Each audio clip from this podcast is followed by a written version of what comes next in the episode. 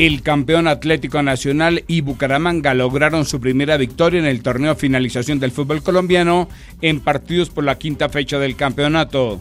Nacional se impuso 3 por 1 al Deportivo Pasto.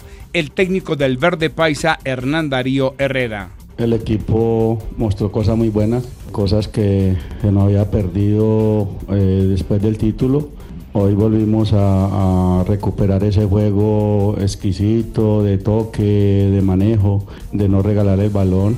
Pero hay que eh, valorar el trabajo del, grupo.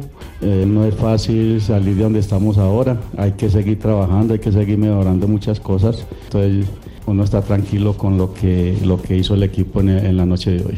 Bucaramanga por su parte venció 2 por 1 al subcampeón Deportes Tolima. En el Mundial de Atletismo Sub-20 que se disputa en Cali, la colombiana Valentina Barrio se clasificó a la final del lanzamiento de jabalina, mientras que los también nacionales Ronald Longa y Carlos Yesid Flores avanzaron a las semifinales de los 100 metros.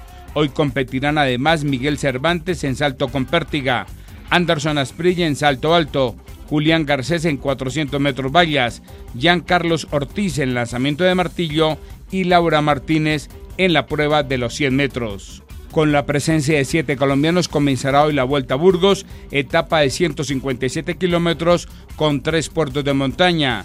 Miguel Ángel Superman López, Iván Ramiro Sosa, Camilo Ardila, Santiago Buitrago, Brandon Rivera, Fernando Gaviria y Esteban Chávez integran el Grupo Nacional.